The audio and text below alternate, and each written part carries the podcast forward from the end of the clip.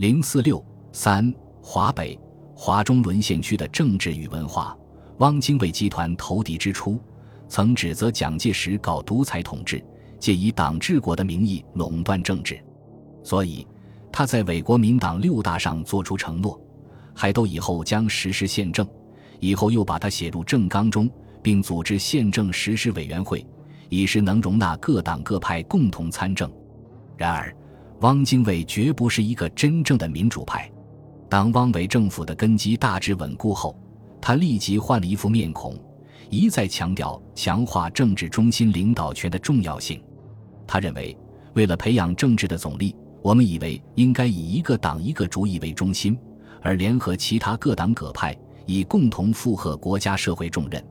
还说，今日的世界是拼命的世界，而今日的中国又正在危机存亡、机于一发的时候，既需要一种同心协力的精神，更需要一种能适合此精神。运用此精神的政治制度，以一个党、一个主义为中心势力而共同负荷责任，我认为是比较最合理的。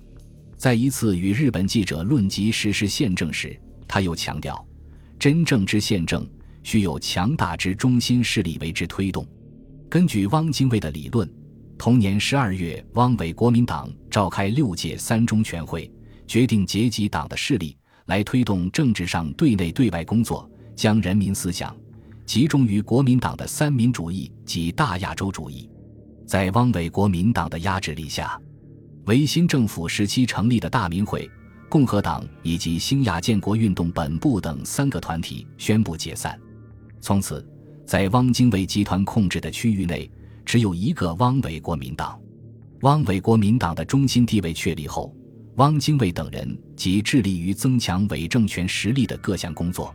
首先是大肆扩军，除陆军之外，还建立海军，同时又成立航空署，计划购买飞机，筹建空军。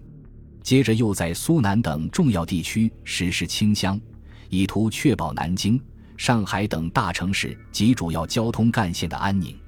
为树立独立政府的形象，汪伪政府于1941年1月创设中央储备银行，发行储备券作为政府的法定货币。从外表看，汪伪政府比其他伪政权在政治上具有更多独立性，但他们在本质上是完全相同的，即都是日本侵略者手中的傀儡。汪伪政府是在日本一手扶持下，并在日本占领区内建立起来的，因此日本政府绝不允许它脱离自己控制而独立存在。日汪基本关系条约及一批附属秘密协定。是一根拴在汪伪集团脖子上的大铁链，他们只能在铁链的长度内围着日本这个中心转。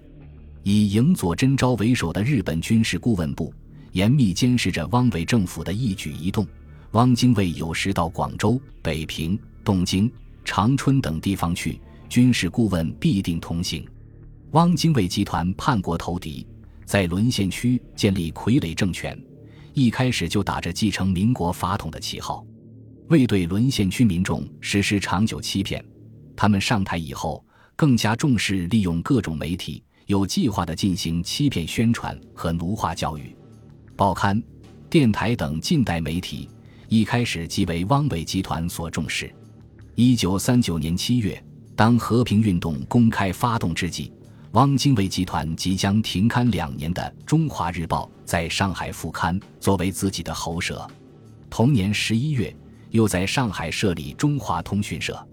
汪伪政府还都后，中华通讯社改称中央电讯社，并在辖区各地设立分社，同时大量创办各类报刊。仅南京地区就有《中报》《南京新报》《时代晚报》等十余种报纸，《中央导报》《现代公论》《大亚洲主义》等五十余种杂志。在上海则有《新申报》《日本评论》等报刊二十余种。浙江、安徽、湖北等省及一些大中城市也有数量不等的新办报刊。为统一宣传口径，日伪当局对这些舆论工具实行严格管制，规定所有报刊都必须接受日军报道部和汪伪宣传部的指导，根据其定期发布的宣传要点撰写文章，刊登指定的新闻稿件，接受其新闻检查。一九四零年十月，汪伪政府发布。全国重要都市新闻检查暂行办法》，其中规定，实施新闻检查由各新闻检查所会同当地军警机关一起进行，目的在于防止破坏和平反共建国国策之一切反动宣传。凡有企图倾覆政府、危害民国、扰乱地方、破坏金融、破坏邦交、破坏公共安宁等内容。以及通令禁止宣传的新闻稿件一律删除，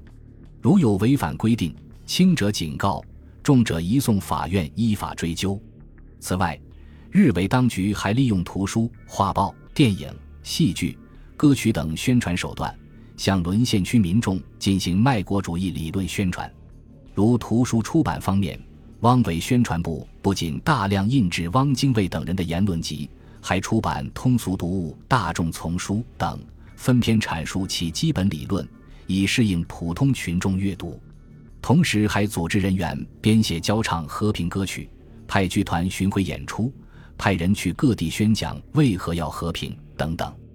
为表示中日友好，委中央政治委员会于一九四零年七月成立中日文化协会。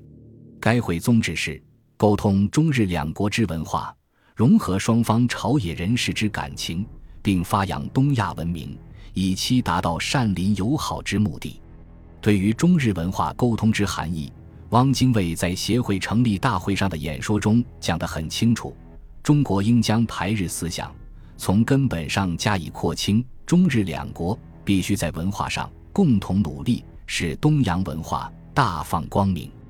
汪政府的吹鼓手叶军则更加露骨地称。中国文化随时有遭遇覆亡的危机。中国民族文化的发达，必须与日本提携，在同一的旗帜下，应紧密团结起来。一九四一年二月，东亚联盟中国总会成立时，文化沟通即成为该联盟四大纲领之一，同时也成为汪伪政府文化宣传的基本方针。教育是文化领域中的重要阵地，汪伪集团对教育非常重视。他们一开始即注意控制教育机构，大力推行奴化教育。早在一九三九年八月，汪伪修订的国民党政纲中，即把教育方针修改为保持并发扬民族固有之文化及道德，同时尽量吸收适于国情之外国文化，